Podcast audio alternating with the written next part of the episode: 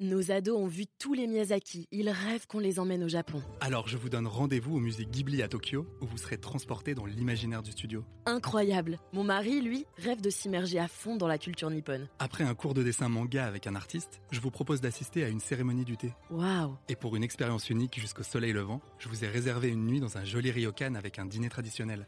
Je nous y vois déjà. Avec Marco Vasco, ne rêvez plus, vivez votre voyage l'esprit libre. Au rendez-vous sur marcovasco.fr pour imaginer votre prochain voyage sur mesure. Les podcasts du Figaro. Question de politesse ou d'étiquette. Quel est le comportement à adopter lorsqu'un invité sonne à la porte avec une bouteille? Voici nos meilleures astuces et les faux pas à éviter absolument pour ne pas perdre la face. Bonjour à tous et bienvenue dans cet épisode de Parlons Vin, le podcast qui vous dit tout sur ce que vous n'osez jamais demander. Je suis Alicia Doré, journaliste et responsable éditoriale du Figaro Vin, et dans cet épisode, on va parler de bonnes manières, de ruses et de caves honteuses. Je ramène le vin. Ce qui a l'air comme ça d'une innocente réponse, lancée suite à une invitation à dîner, peut en fait tourner au véritable drame.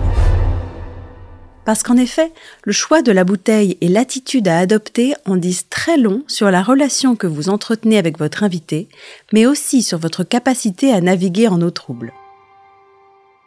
Plusieurs cas de figure peuvent se présenter et on va tout vous dire sur la meilleure façon d'y répondre. Alors déjà, que faire si votre invité rapporte un mauvais vin? Si vos amis savent que vous êtes un fin connaisseur en matière de vin, soit vous allez les impressionner, soit vous allez les déresponsabiliser.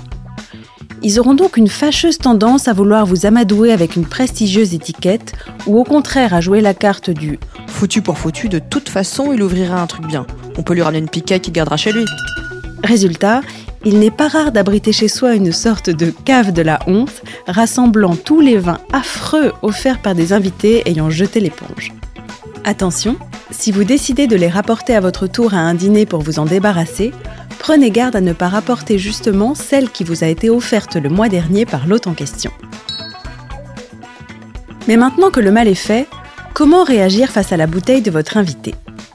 Alors en fonction du vin, plusieurs astuces peuvent vous permettre d'éviter d'avoir à ouvrir l'odieuse bouteille. S'il s'agit d'un gros vin rouge qui tape, reconnaissable à sa robe sombre, sa provenance et le nombre de degrés affichés au compteur. Prenez un air admiratif.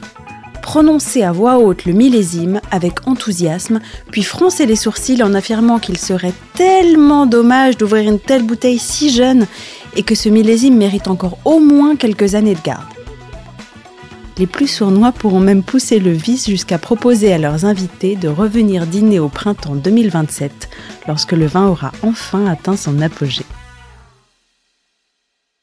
S'agissant en revanche d'un champagne ou d'un vin blanc, l'argument précédent pourra paraître suspect. Il faudra donc trouver une autre parade, la température. Trop chaud ou trop froid, peu importe. Placez la bouteille contre votre joue, sursautez discrètement et proposez de la mettre de côté le temps de la rafraîchir ou de la laisser se réchauffer. Choisissez un endroit où elle ne risque pas de se rappeler aux bons souvenirs de vous inviter au cours de la soirée, sortez quelques bouteilles d'avance et oubliez-la jusqu'à nouvel ordre. Et voilà le travail. Alors, doit-on obligatoirement ouvrir la bouteille d'un invité? La réponse est non puisque vous tenez entre vos mains quelques précieux conseils afin d'éviter d'avoir à boire un mauvais vin, par pure politesse. Et si à l'écoute de ce podcast, vous réalisez que vous avez été l'innocente victime de l'un de ces tours de passe-passe, prenez le temps d'écouter les autres épisodes, histoire d'étoffer votre savoir dans la perspective d'être peut-être un jour réinvité à dîner.